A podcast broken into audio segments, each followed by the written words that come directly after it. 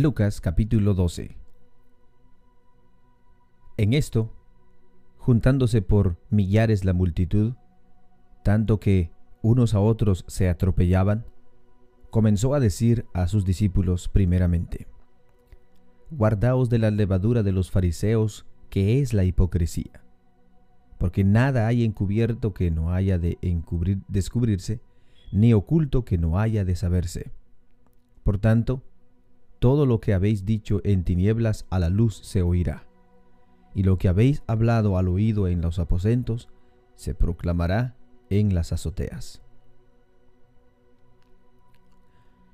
Mas os digo, amigos míos, no temáis a los que matan el cuerpo, y después nada más pueden hacer. Pero os enseñaré a quién debéis de temer. Temed a aquel que después de haber quitado la vida, tiene poder de echar en el infierno, sí, os digo a este temed. ¿No se venden cinco pajarillos por dos cuartos? Con todo, ni uno de ellos está olvidado delante de Dios. Pues aún los cabellos de vuestra cabeza están todos contados. No temáis, pues, más valéis vosotros que muchos pajarillos. Os digo que todo aquel que me confesare delante de los hombres, también el Hijo del Hombre le confesará delante de los ángeles de Dios, mas el que me negare delante de los hombres, será negado delante de los ángeles de Dios. A todo aquel que dijere alguna palabra contra el Hijo del Hombre, le será perdonado, pero al que blasfemare contra el Espíritu Santo, no le será perdonado. Cuando os trajeren a las sinagogas y ante los magistrados y las autoridades, no os preocupéis por cómo o qué habréis de responder o qué habréis de decir, porque el Espíritu Santo os enseñará en la misma hora lo que habéis de decir. Le dijo uno de la multitud, Maestro, di a mi hermano que aparta conmigo la herencia. Mas él le dijo, Hombre, ¿quién me ha puesto sobre vosotros como juez o partidor? Él les dijo, Mirad y guardaos de toda avaricia, porque la vida del hombre no consiste en la sabiduría de los bienes que posee también les refirió una parábola diciendo, La heredad de un hombre rico había producido mucho, y él pensaba dentro de sí diciendo, ¿qué haré? Porque no tengo dónde guardar mis frutos. Y dijo, esto haré. Derribaré mis graneros y los edificaré mayores, y allí guardaré todos mis frutos y mis bienes, y diré a mi alma, alma, Muchos bienes tienes guardados para muchos años. Repósate, come, bebe, regocíjate. Pero Dios le dijo, necio, esta noche vienen a pedirte tu alma y lo que has provisto, ¿de quién será? Así es el que hace para sí tesoro y no es rico para con Dios. Dijo luego a sus discípulos, Por tanto os digo, no os afanéis por vuestra vida, qué comeréis, ni por el cuerpo, qué vestiréis. La vida es más que la comida y el cuerpo que el vestido.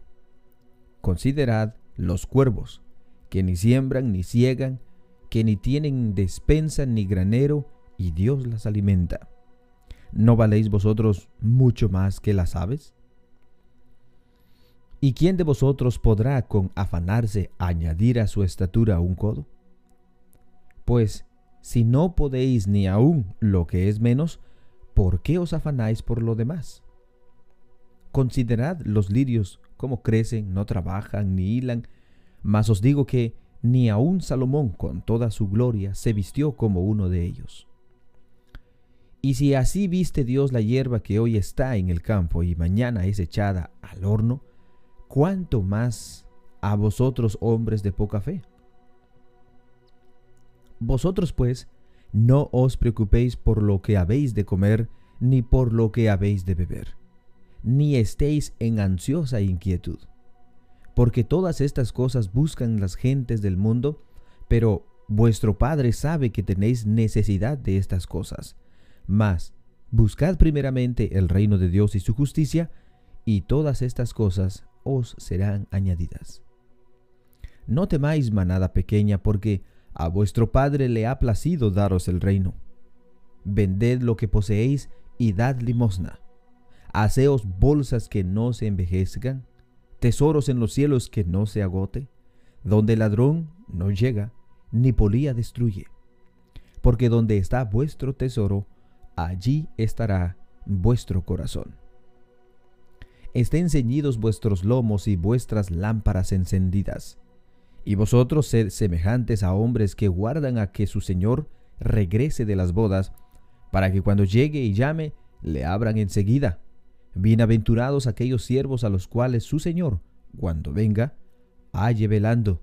De cierto os digo que se ceñirá y hará que se sienten a la mesa, y vendrán a servirles.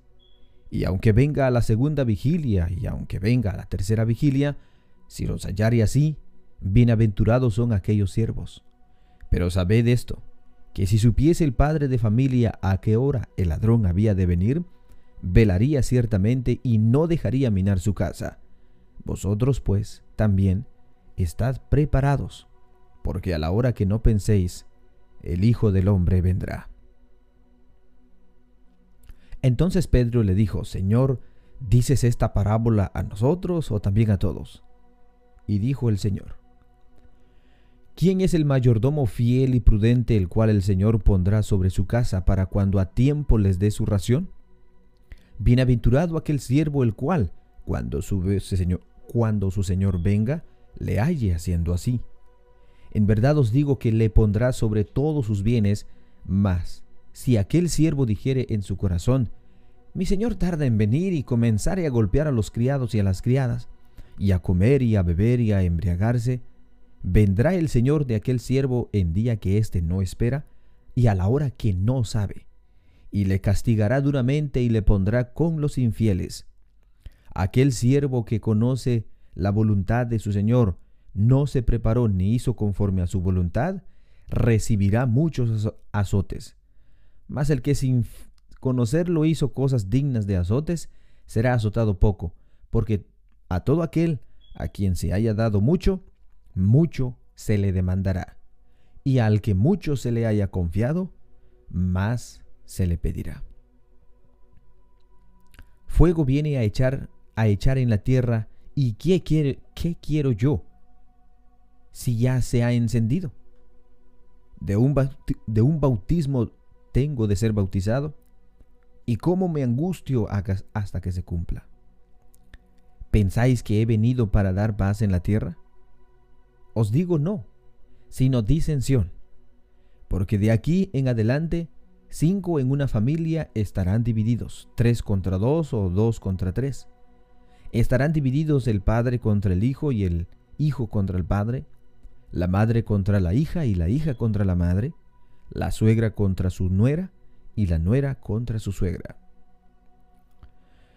Decía también a la multitud, cuando veis la nube que sale del poniente, luego decís, agua viene, y así sucede. Y cuando sopla el viento del sur, decís, hará calor, y lo hace.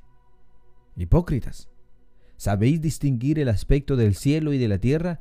¿Y cómo no distinguís este tiempo? ¿Y por qué no juzgáis por vosotros mismos lo que es justo? Cuando vayáis al magistrado con tu adversario, procura en el camino arreglarte con él, no sea que te arrastre al juez y el juez te entregue al alguacil y el alguacil te meta en la cárcel. Te digo que no saldrás de allí hasta que hayas pagado la última blanca.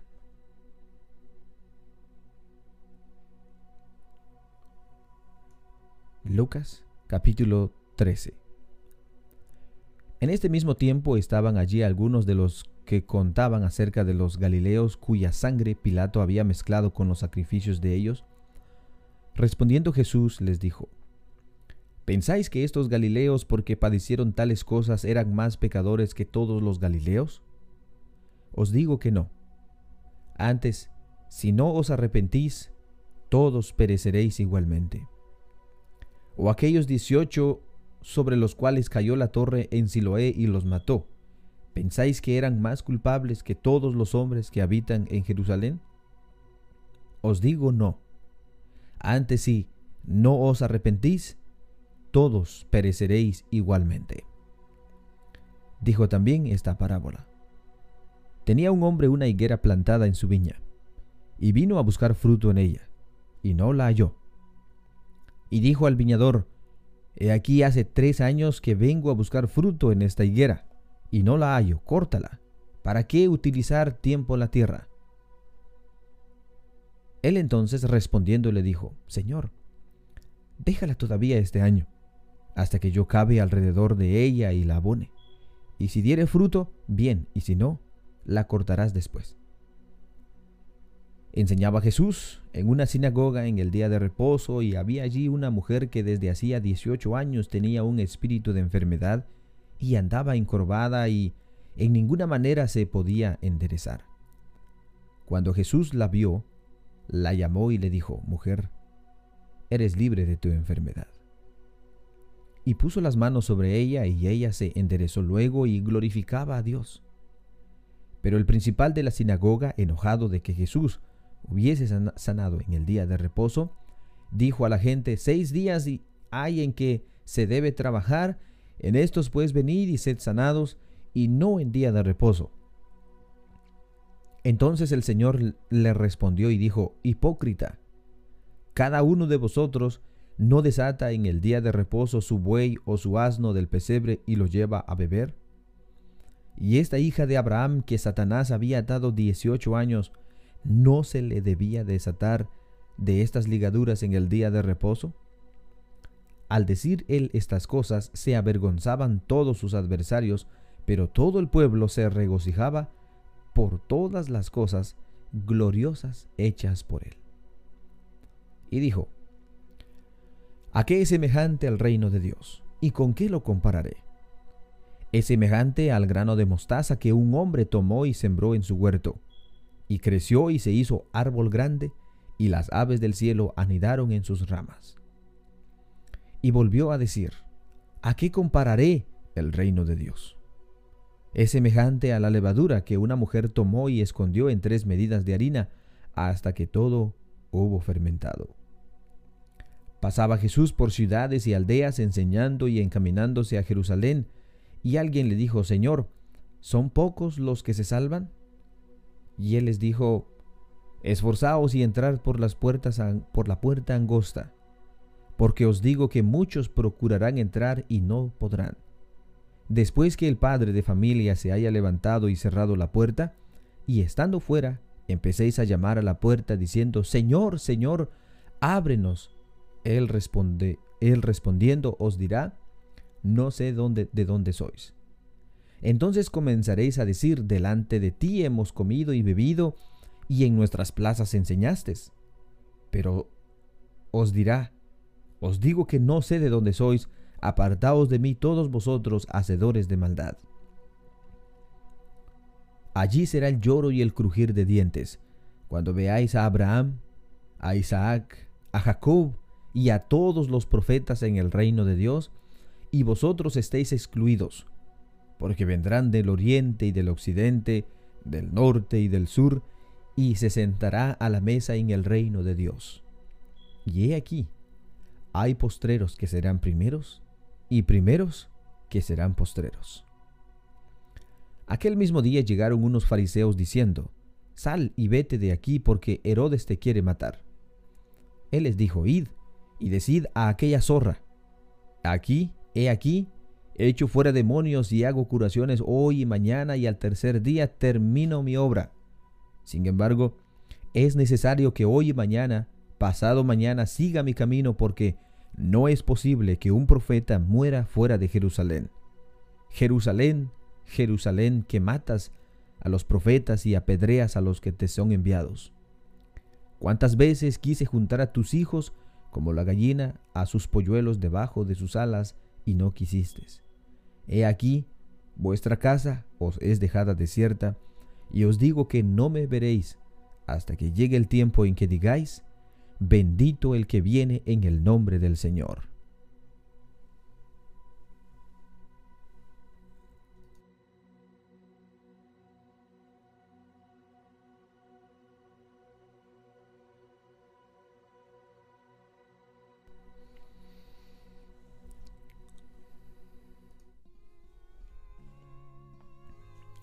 Así es, hermanos.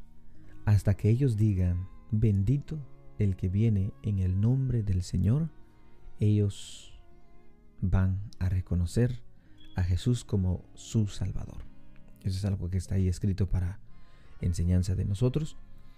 Y hasta que ellos digan ellos, Cristo Jesús va a regresar. Hermanos, que todos tengan un bendecido día y que Dios los bendiga. Pasa a cada uno de ustedes.